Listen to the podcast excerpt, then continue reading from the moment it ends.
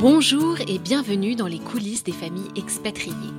Je vous propose de plonger sans filtre avec des hommes et des femmes qui se sont lancés dans l'expat en duo, en couple ou encore avec des enfants. Ils nous raconteront ce qui se passe quand on emmène sa famille à l'étranger et qu'il faut se réinventer. Nous partagerons leurs histoires, leurs émotions et leurs challenges.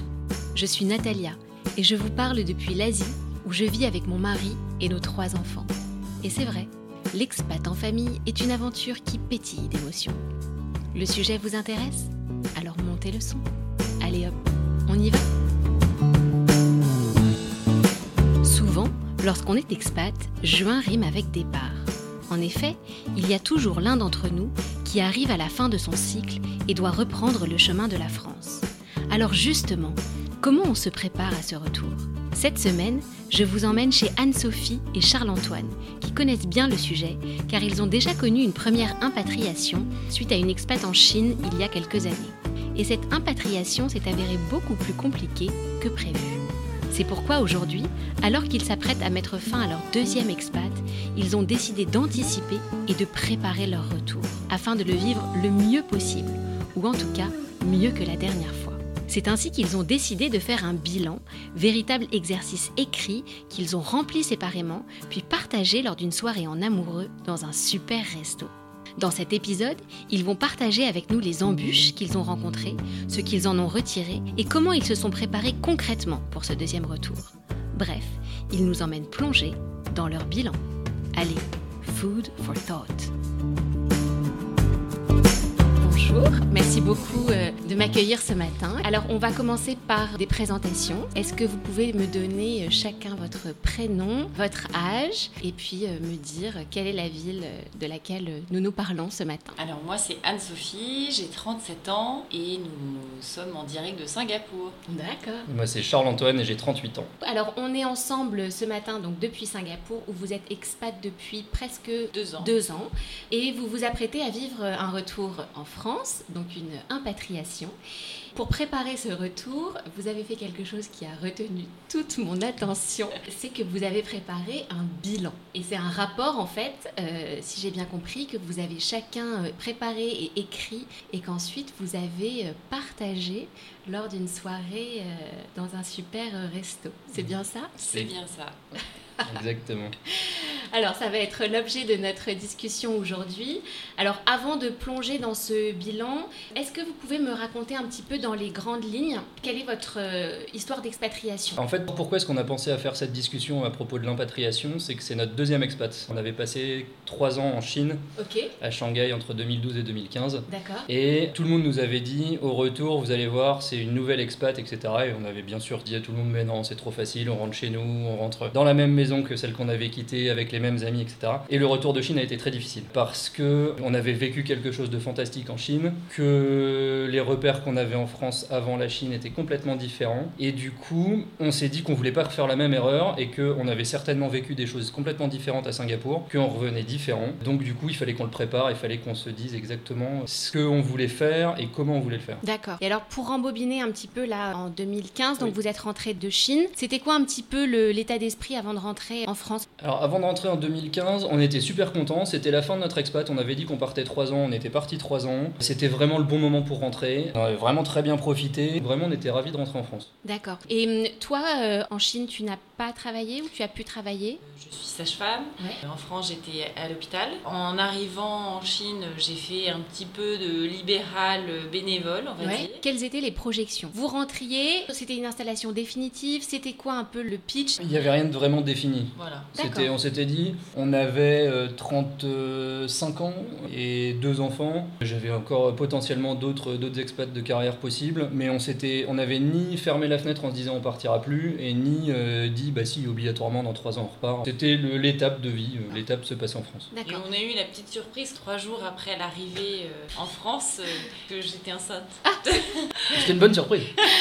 Alors du coup, parlons de ce retour. Comment ça se passe? Donc vous rentrez heureux, heureux de retrouver la famille, il y a les jobs, toi tu reprends euh, à l'hôpital. Et alors là, qu'est-ce qui se passe? Dépassée. Ouais, en fait, on pensait que tout allait être facile parce que quand on a quitté la France, on n'avait que la France comme repère et on se disait, bah si, non, on va revenir, notre vie sera pareille, on récupère la maison. Des trucs qui nous paraissait tout bête, on n'imaginait même pas que c'était compliqué. Si on se disait, bah, on va passer à la boutique Orange, on va ouvrir Internet, on va appeler EDF, on va avoir l'électricité, on va passer à la Sécu et puis on va avoir notre, euh, nos cartes vitales et ce sera fini. Et dans un mois, on est, on est bon. Et ça a mis 8 mois. D'accord. Parce que tout est compliqué en fait. Il faut donner des papiers. Quand on a donné un papier, il en manque un. Il faut retourner. On a, on a passé des heures et des heures à des guichets sans arrêt. Et ça, c'est très très très frustrant. Et désagréable, parce qu'on se sent pas du tout accueilli dans son pays. Et en fait, l'administration française nous a vraiment pas accueillis. Juste une. Petite anecdote. euh, donc euh, Célestine est née en Chine. Ouais. On s'est dit, la Sécu, c'est sûr, ça va être un bazar, elle est née en Chine. On avait tout prévu. On avait le certificat de naissance en chinois, traduit en anglais à l'hôpital, traduit en français et certifié au consulat de Shanghai. Et donc, euh, après, je sais pas, 4-5 échanges avec la, la sécurité sociale, ils nous demandent le certificat de naissance de Célestine. Donc, moi, j'arrive en me disant, je vais leur faire une grosse blague en leur disant, euh, d'abord, je sors le chinois, Ah, vous pouvez pas, ça marche pas, je sors l'anglais, ça marche toujours pas, je sors le français. J'ai fait ça, et puis la dame m'a regardé en me disant, mais non, mais votre certificat se traduit en français, il est pas valide. Et pourquoi? Bah parce qu'il est pas officiel. Bah, il vient du consulat de Shanghai quand même, c'est donc la France. Mais non, parce qu'il a pas été tamponné sur le territoire français, euh, donc il est pas valide. Welcome back. Mm. Ouais. donc on a dû, non mais donc on a dû payer un traducteur du français au français pour dire que c'était euh, certifié. C'est juste une des choses qui nous a euh, sauté aux yeux sur la complexité de l'administration française euh, que on voyait pas du tout avant de, de quitter la France. en fait. Ok. Euh, J'ai cru comprendre, vous êtes rentré dans la même, euh, au même endroit, donc chez vous. En fait. Ouais. Ça, ça a été plutôt simple. Ouais. et plutôt rassurant euh, au retour. On s'est rendu compte que on était un peu en décalage avec euh, les gens qu'on avait laissés en partant, Avec les nos copains amis, parce que bah, on n'était pas spécialement attendus. C'est vrai que c'est parfois un peu frustrant parce que on, on avait très envie de les revoir et finalement eux avaient aussi des choses à faire et n'allaient pas forcément bouger leur planning pour nous voir, euh, même si ça faisait longtemps. Moi, le truc surtout aussi pour compléter ce qu'Anso vient de dire, c'est euh, on a changé de groupe d'amis en fait. Euh, des amis dont on était très très proches avant de partir en Chine, on les a beaucoup moins vus. Et finalement, on s'est rapproché aussi d'anciens expatriés. En fait, il y a un truc quand même, euh, c'est qu'on a une vie ici qui est, euh, qui est quand même top. Quand on est revenu de Chine, Célestine, elle avait 30 mois. Elle avait un passeport avec déjà un tampon euh, en Indonésie, en Malaisie, au Vietnam, au Cambodge, à Singapour, etc. Enfin, elle avait, je sais pas combien de, de- de voyages on a fait, mais on en a fait vraiment beaucoup. Bah, quand on rentre et que les, les amis dans la classe, c'est euh, qu'est-ce que t'as fait les dernières vacances? Bah, Moi, je suis allé dans la Creuse chez papy mamie. Bah, Il y a un vrai décalage qui s'installe. Et donc ça, c'est vrai pour les enfants, c'est vrai aussi pour les adultes. Euh, Il y en a qui, qui comprennent pas forcément en fait de euh, la vie qu'on a eue. Tu sens que ça crée une distance? C'était quoi? Tu, dirais, on va mettre des mots dessus Est-ce que c'est de l'incompréhension, de la jalousie? C'est juste des expériences différentes. D'accord. C'est vraiment, on a, on a vécu des choses qui sont complètement différentes. Ouais. Donc euh, on a pu après les mêmes, euh, je peux pas dire les mêmes centres d'intérêt ou les mêmes discussions, mais on a, on a vécu différemment le. Ouais, ouais. Mais après, dans le temps, ça se lisse. D'accord, donc ça veut dire qu'une fois que tu récupères un petit peu euh, Ta vie. ton ancienne vie d'avant, tu te remets Tu sur te la fréquence en fait. On tu te réflexes. Il faut reprendre la routine en fait. C'est pas du tout péjoratif, c'est pas du tout malsain d'avoir une routine, c'est même Bien très très sûr. bien. Mais c'est une routine différente, donc il faut le temps de s'habituer. En combien de temps on atterrit? On a mis un an à vraiment se sentir bien et à nouveau réintégrer euh, en France. Après, ça a été crescendo aussi, c'est que moi je dirais que pendant six mois, on se demandait vraiment ce qu'on faisait là. Oui. Envie de repartir Ouais, on était vraiment en décalage, on était, euh, on était pas bien quoi. C'était après les six mois d'après, on a vraiment accepté le fait qu'on soit rentré en France. On n'en profitait pas plus que ça, mais ça allait. Et après, on a remis encore six mois, je pense, enfin, je pense avant de, avant de vraiment en profiter. D'accord. Ok, la famille, comment ça se passe les retrouvailles avec la famille? Quand on a vécu loin depuis longtemps Alors en fait que la première expat nous a permis, en tout cas moi, m'a permis de couper le cordon. Oui. Et de prendre un peu de distance. euh, On se voyait souvent.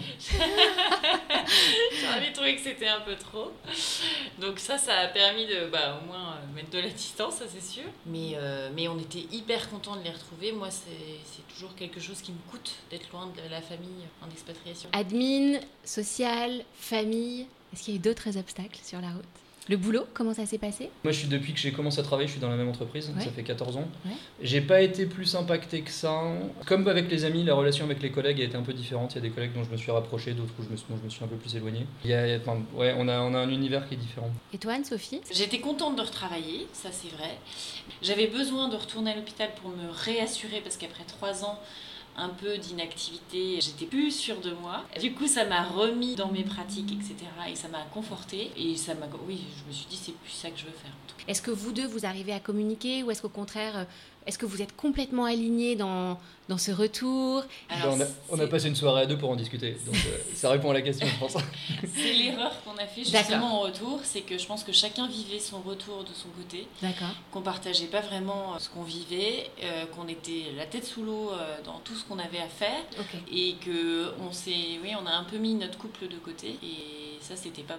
Il y avait une vraie, une réelle incompréhension sur les difficultés que ça représentait, et ouais, il y a eu un manque de communication, je pense à notre retour. Normalement, revient pas avec une surprise. ça, ça, serait la, la, grosse, grosse surprise. Non, mais du coup, c'est pour ça qu'on prévoit et qu'on on en a discuté parce qu'on sait que ça va pas forcément être facile. D'accord. Donc, on arrive un peu dans le, dans le vif du sujet. Voilà. Maintenant, donc, euh, on est à Singapour. Combien de temps vous êtes resté en France Quatre ans. Donc, vous êtes content euh, là. Et puis, bam, une, une opportunité, j'imagine, de ton côté qui Ouais. se présente. Et là, c'est le départ pour, euh, pour Singapour. Alors Euh, avant ça, quand Singapour s'est positionné, Ouais. moi c'était un vrai crève-cœur professionnel puisque je venais de m'installer euh, un an et demi avant dans mon cabinet, que ça marchait hyper bien et que mon comptable, la semaine où Charlie me dit ça, mon comptable venait de me dire mais c'est génial, ça marche super bien. Et là, bam Et alors, du coup, comment elle se passe cette discussion? Bah, On a fait un tableau justement, les Les pour et plus, les les contre. moins. Ok. Pour chaque item, euh, un peu comme on a fait là d'ailleurs, euh, famille, Couple. Ouais. famille plus grande, vie sociale, donc Travail. les amis, etc., travail, Loisirs. euh, vacances, enfin bref, voilà. D'accord. Bon. Et alors, ce tableau, il est, il est équilibré Il est comment? Alors, À quoi il ressemble? Au moment où on l'a fait, il était un peu déséquilibré, Ouais. à vrai dire. Ouais, il était plutôt déséquilibré D'accord. pour rester en France. Et alors, comment on passe d'un tableau qui est plutôt euh, contre à euh, être ici ce matin? On pondère les éléments qui sont dans le tableau. Ok. En fait, il y a eu deux, je pense qu'il y a eu deux éléments qui ont fait qu'on a choisi de venir ici. Euh, le premier, c'est euh, professionnellement pour moi. Ouais. Clairement, c'était euh, un vrai bon. Et le deuxième point, c'était les enfants et l'ouverture sur le monde, avec beaucoup de voyages, voire d'autres choses que la France. Justement, pour éviter de, de quitter la France Ouais. en se disant bah, c'est le seul, la seule- le seul modèle qui existe dans le monde. Ouais. Et puis en fait, bah non, c'est pas le seul modèle. D'accord. Ce qu'on s'était dit, c'est on rentre sur l'été. Et Anne-Sophie voulait absolument qu'on rentre tous les Noëls. Moi, j'avais dit que ce serait plutôt un Noël sur deux. Et depuis, on n'est pas rentré. Et finalement, tu as eu un peu raison. La situation t'a aidé. Malheureusement, oui. Bon, ok.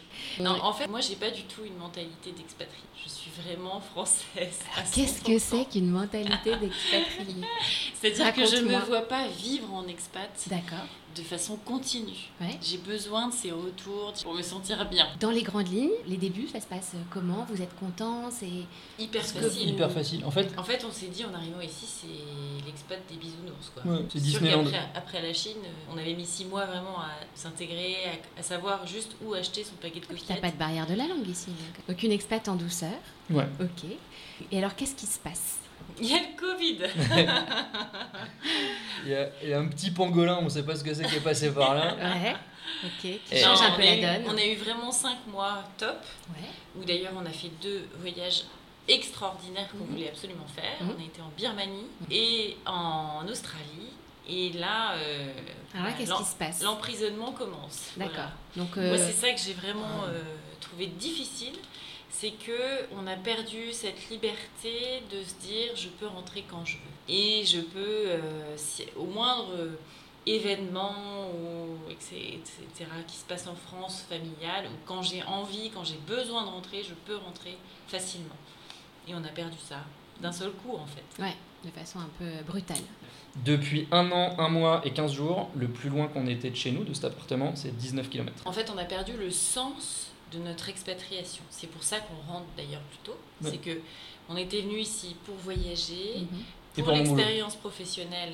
Euh, il se trouve que ça fait un an qu'on bosse à domicile. quoi. Ouais. Impossible de, de faire mon boulot dans, dans des bonnes conditions. Ouais. Donc euh, la case voyage n'est plus là, la case boulot n'est plus là. Il reste les enfants qui parlent un peu anglais, mais c'est tout quoi. Donc on va pas Ça rester. suffit euh, pas. Ça suffit pas, on va pas rester ici juste parce que les enfants apprennent à parler anglais. Et en prenant cette décision, on s'est rendu compte qu'on était bien tous les deux. Et depuis qu'on l'a pris d'ailleurs, euh, On est conforté. on est, on est plutôt euh, très positif et Mm. très content et tout se passe dans ce sens-là. Donc, Ouais. euh, Du coup, comment on se prépare? Bah, Il y a l'administratif où là pour le coup on va pas se faire avoir ce coup-ci. Donc, le- on va dire que le filet de sécurité est en, en place. Tout ce qui est matériel Voilà. administratif c'est fait. Et alors, racontez-moi dans quel contexte surgit ce fameux bilan? C'est quoi son histoire? D'où il, d'où il vient? Comment il arrive sur la table? Qui le Alors, En 2015, justement, à la fin, vraiment toute fin de notre expatriation chinoise, j'assiste à une conférence Ouais. sur l'impatriation. Mhm. Je prends des notes, D'accord. que je n'utilise pas d'ailleurs, voilà, qui sont dans un petit carnet. Ouais. Et là, en faisant mes rangements, euh, mes pré-rangements déménagement, Ouais. je retombe sur ce fameux petit carnet que j'ouvre D'accord. et je retombe sur ces notes. Et je me dis, mais en fait, voilà, c'est ça, c'est sur ça qu'on va se baser pour notre petit travail de retour. Puisqu'on en, on en parlait, mais c'était un peu décousu. Donc là, on se dit, bon bah voilà, je- j'envoie ça euh, sur la boîte mail euh, en lui disant, bon bah voilà, t'as ton petit travail à faire. Et comme on avait planifié ce fameux dîner euh, d'amoureux, on se dit, bah voilà, on va profiter de ce dîner pour échanger qu'on a préparé en amont. D'accord. Donc pour les petits détails, pareil, ce dîner en amoureux, c'est dans un super chouette resto gastro. Donc vous préparez euh, ça chacun de votre côté. Comment ça se passe quand vous remplissez euh, ça Moi d'abord, je me suis dit, ouais, encore un tableau à remplir, encore un truc. En fait, ça, ça permet de se poser des questions, ça permet de guider sa réflexion. Parce que c'est facile, si on te dit, bah tiens, réfléchis, qu'est-ce que tu veux faire quand tu vas rentrer? T'as plein d'idées dans tous les sens, et c'est un espèce d'énorme puzzle, et en fait, ce bilan permet d'aligner les pièces, de savoir euh, ce qui est important, ce qui va être important, pourquoi on rentre. C'est important de, de répondre à pourquoi on rentre. Euh, Et au moment de le remplir euh, chacun séparément, est-ce qu'il y a des doutes qui surgissent, des appréhensions Ou au contraire, est-ce que vous êtes complètement conforté dans votre chemin? Euh, non, moi j'ai trouvé que c'était euh, aussi très bien de mettre par écrit justement. Ouais. Moi j'ai mis ça sans filtre, euh, c'est-à-dire que comme on est un peu familier avec cet exercice, Ouais. euh, de faire euh, ce qu'on appelle nous des devoirs de s'asseoir. Ouais. Et en fait surtout on ne met pas des choses pour faire plaisir à l'autre, Mm. c'est-à-dire Mm. qu'on met vraiment ce qu'on sent euh, sans filtre. Et donc je trouve que c'est intéressant parce que c'est très catharsisant de faire ça, c'est-à-dire que ça permet aussi de se poser euh, les bonnes questions, de prendre du recul. Moi il y a un moment où je me suis sentie complètement angoissée justement du retour Ouais. Parce que les gens me disaient mais tu te rends pas compte la France est nulle tu vas voir tu vas galérer ça va être horrible euh, il y a de la délinquance partout euh, et donc ça a fini par me créer des peurs. Et euh, en faisant cet exercice je me suis rendu compte que ces peurs là elles m'appartenaient pas c'était pas mes peurs c'était les peurs des gens Mhm. qui projetaient sur moi et que euh, voilà moi moi je rentrais pour d'autres raisons et je sais très bien à quoi m'attendre Mhm. Quelque chose qu'Anne-Sophie vient de dire et qui est très très important, c'est que quand on a ces, euh, ces moments à deux, on ne dit pas les choses pour faire plaisir à l'autre. On sait aussi que c'est le moment de, de dire ce qu'on pense. de lâcher Non, mais c'est c'est un moment où on sait qu'on peut potentiellement entendre des choses de. Enfin, moi je peux entendre des choses d'Anso et Anso peut entendre des choses de moi euh, que, qui me font pas plaisir ou qui lui font pas plaisir. Mais c'est le moment où on, on se doit de les dire parce que sinon ça reste en nous et ça pourrit et ça finit par, par exploser un jour et c'est pas bien. Et surtout, dans ce contexte de, de super dîner et tout ça, c'est dit de façon bienveillante et pas à chaud, puisqu'on y a réfléchi. On a aussi réfléchi à la façon dont on allait le dire, pas sous forme de reproche, mais sous forme de juste, euh, voilà, mon sentiment. Bon. Alors déjà, la première question, est-ce que c'était une soirée sympa? Ah oui Ah oui Est-ce que c'était bon? Ah oui, ça c'est un restaurant qu'on re- qu'on recommande à tout le monde. Et alors, est-ce que ça s'est passé comme prévu, c'est-à-dire comme ce que vous attendiez, chacun de votre côté? J'avais un a priori très positif sur cette soirée, je savais que ça allait bien se passer. sûr. Et ça s'est très très bien passé. Je savais qu'on allait discuter de ça, je pensais pas qu'on allait tenir aussi longtemps. Oui, c'est ça. Moi, ça a été au-delà de mes attentes, Ouais. dans le sens où, 4 heures après, on n'avait pas fini, en fait. Waouh Ouais, on est, on est rentré, on est arrivé au resto, il était un peu, c'était un peu avant 7h et on est sorti, il était 11h30. D'accord. Et vous n'avez parlé Que de que, ça. de de ça. ça. D'accord. Ouais. Moins euh, quelques apartés avec euh, le responsable de salle euh, qui venait, euh, avec qui on discutait. Mais, Bien euh, sûr. Et alors, vous vous êtes sentis euh, comment? Alignés, côte à côte, ensemble? Alors, on a quand même des sentiments différents. hein. Ouais, ouais. Mais justement, ça nous a permis aussi d'exprimer pas seulement les peurs qu'on a par rapport à cette nouvelle expatriation qui est le retour, Mhm. mais aussi les peurs qu'on a par rapport à l'autre, aux réactions de l'autre en rentrant. Est-ce que vous avez découvert euh, des appréhensions euh, que l'autre avait, que, que- qui n'étaient pas soupçonnées Euh, Est-ce qu'il y a eu des surprises un petit peu au long de ce, le long de ce... Alors plutôt dans l'autre sens. D'accord C'est-à-dire que euh, on s'est rendu compte que finalement on était assez alignés. On est assez alignés. Ouais. D'accord. Ouais. Génial. Voilà. Et ça Euh, nous a permis aussi d'exprimer nos priorités. Ça, enfin, ça permet vraiment de, de dire, de dire ce qu'on veut. D'être maître en fait, d'être acteur Ouais. surtout, de pas subir. Et hum, alors, quels sont les grands, euh, on va dire, les grands engagements que, que, vous retenez ou que vous allez prendre euh, par rapport à cette première euh, impatriation Un peu chaos. Il y avait une face nord bien, Ouais, bien, bien dur. ouais. Là, quelles sont les grandes lignes? Alors, euh, les grandes lignes, c'est gérer le retour comme une nouvelle expatriation. Ouais. C'est-à-dire, on ne se rend pas compte, mais ici, quand on arrive dans un nouveau pays, on s'accroche un sourire, on fait des efforts, on est moteur Ouais. dans les relations amicales. Et ben, je pense qu'il faut faire la même chose au retour. Avec nos amis, euh, bah, il faut aussi être euh, moteur, c'est-à-dire euh, créer l'invitation avant d'attendre qu'on nous invite. Ça, Et choisir. Voilà. Choisir parce que tout le monde a des amis avec qui il s'entend mieux que d'autres. Mhm. Et ce sont pas forcément ceux avec qui on s'entend le mieux, qui nous accueillent en premier. C'est à nous d'être moteur parce qu'il y a une hiérarchie, donc ça veut dire qu'on peut pas voir tous ses amis en même temps. Donc être acteur et être euh, organisé. euh, Ça, c'est vraiment une Ouais. priorité. Et, et surtout, voilà, vivre ça dans, comme une nouvelle expatriation, dans le sens où aussi savoir euh, s'étonner, s'émerveiller, savoir euh, voilà, reconnaître ce qui est différent. Ouais. Justement, avec le recul qu'on a pris. Notre truc aussi, c'est la découverte de notre pays. En fait, on se rend compte qu'on Voilà. connaît, enfin, peut-être pas quand même, mais on connaît presque mieux l'Asie du Sud-Est que, que la France. Ouais. Alors qu'aller au fond de la Bretagne, moi j'y suis jamais allé. Pourquoi est-ce qu'on prendrait pas la voiture? En 5-6 heures, on y est, on se loue un Airbnb, on passe un week-end là-bas. Ouais, donc presque cette démarche de voyage. Tu disais Ouais. quand on part en expat, c'est pour découvrir, voyager. Bah, quand on rentre en France, euh, c'est aussi pour Ouais. découvrir et voyager. Ouais. Et il y a beaucoup de choses. Exactement. Et puis aussi, euh, dans mes priorités, je me suis dit plus m'impliquer dans la vie de l'école, la vie de bah, la paroisse, parce qu'on est chrétien, etc. Comme on a fait ici, en fait. Ouais, pour, pour t'intégrer dans un tissu Exactement. social, en fait. euh, Tout de suite, Ouais. euh, ça, ça revient au fait d'être moteur, mais Mhm. je pense que c'est très important. Et hum, une des choses que vous avez euh, partagées au début, c'est que euh, lors de la première euh, impatriation, pour plein de raisons différentes, vous l'aviez vécu un peu euh, de façon séparée. Est-ce que vous avez un peu des, des trucs et astuces que vous vous mettez sur la liste pour être sûr de se retrouver euh, Donc on est catho et on fait partie des équipes Notre-Dame. Ouais. Et les équipes Notre-Dame, il y a un, on peut appeler ça un exercice qui s'appelle le DSA, le devoir de s'asseoir. C'est un point concret C'est d'effort. un point concret d'effort, exactement.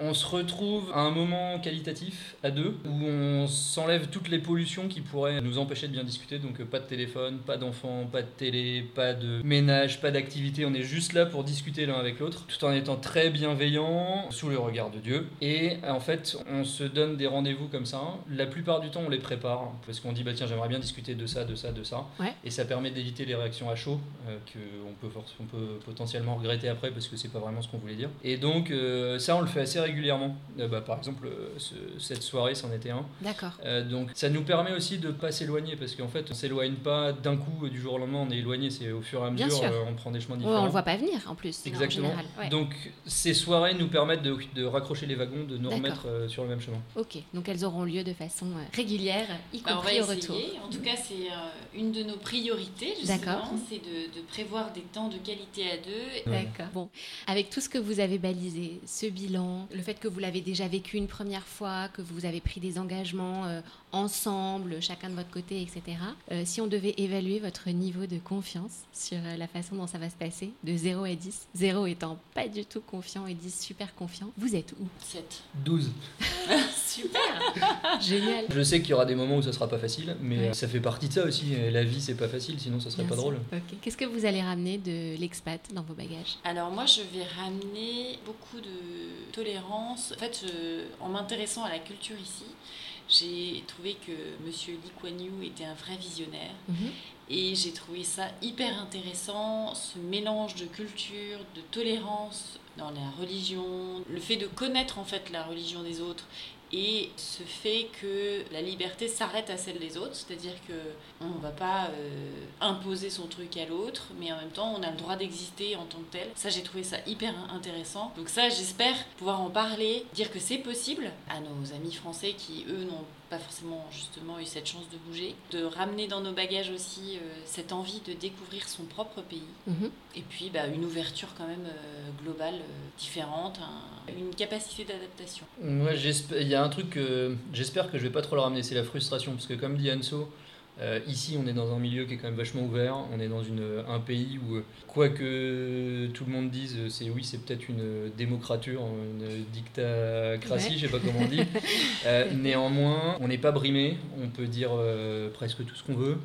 On n'est pas empêché de faire des choses parce qu'on a peur pour sa sécurité, pour euh, voilà. Enfin, je veux dire, Mhm. Anne-Sophie, elle peut sortir le soir à 3h du matin, il y a zéro risque. Mhm. Donc ça, c'est un truc, j'espère que je vais pas rapporter de la frustration du coup. Et puis après, on, re- j'en reviens avec des souvenirs euh, de dingue en fait. Et je ramène des graines de saga aussi, je suis très très content. C'est un super souvenir. Qu'est-ce que c'est? Des graines de saga? Ce sont des petites graines rouges qui sont un des symboles de Singapour. Ah, je savais pas. Ouais, D'accord. Mais qui sont les, les symboles de Singapour Pourquoi? Parce que cinq petites graines rouges Ouais. correspondaient à l'époque à une mesure d'or Ah, d'accord. Je en savais poids. pas. Donc ils pesaient euh, grâce aux graines de saga. D'accord. Vous vous sentez très différent Avant-après Ouais. Oui, quand même. Pas très différents, on est restés les mêmes quand même. Ouais, moi je pense que j'ai gagné en maturité. Et tu penses que c'est l'expat qui t'a fait gagner en maturité? Parce qu'on pourrait dire, bah, les années euh, t'auraient fait gagner en maturité. Je pense que c'est l'expatriation où on s'est plus posé euh, des, des vraies questions existentielles. Non, mais j'ai pas l'impression d'avoir beaucoup changé. En tout cas, un bagage plus fourni et bien chargé pour, euh, pour le retour. Exactement. Plein de bonnes choses pour le retour. Donnez-moi des nouvelles. J'aimerais avoir le bilan du bilan pour euh, tirer les grandes leçons. Euh, et encore euh, mille merci pour votre accueil ce matin. C'était hyper sympa. Merci. Merci Merci à beaucoup. Bonne journée. Et voilà, c'est la fin de cet épisode et j'espère qu'il vous a plu. Anne-Sophie et Charles-Antoine nous ont livré les quelques engagements qu'ils prennent à deux pour que leur retour soit doux. Parmi eux notamment, le fait de savoir dégager un temps de qualité pour le couple, pour ne pas perdre le fil et pour communiquer de manière bienveillante. Ou encore, le fait de redécouvrir son pays avec des yeux amoureux, fort de son expérience d'expatrié. Je souhaite un bon retour à Anne-Sophie et Charles-Antoine et j'en profite pour souhaiter plein de bonnes choses à ceux qui sont aussi dans une dynamique de retour. J'espère que cet épisode pourra vous aider à naviguer au mieux. Pour finir, quelques mots de Shams Tabrizi, un poète perse. Être patient, ce n'est pas d'être assis et attendre, c'est prévoir. C'est regarder l'épine et voir la rose. Regarder la nuit et voir le jour. Les amoureux sont patients et savent qu'il faut du temps à la lune devenir pleine. Encore quelques secondes avant de retirer vos écouteurs. Tout d'abord, merci de me suivre dans cette aventure et surtout, continuez à partager le podcast avec vos familles, vos amis. Vous pouvez aussi toujours me laisser un commentaire et 5 étoiles sur Apple Podcast. Vous l'avez compris, ça m'envoie plein de good vibes. Si vous avez un mot à me dire, une histoire à partager, surtout n'hésitez pas. Vous pouvez me trouver sur la page Instagram alléhop.lepodcast. Allez hop, à très vite pour un nouvel épisode.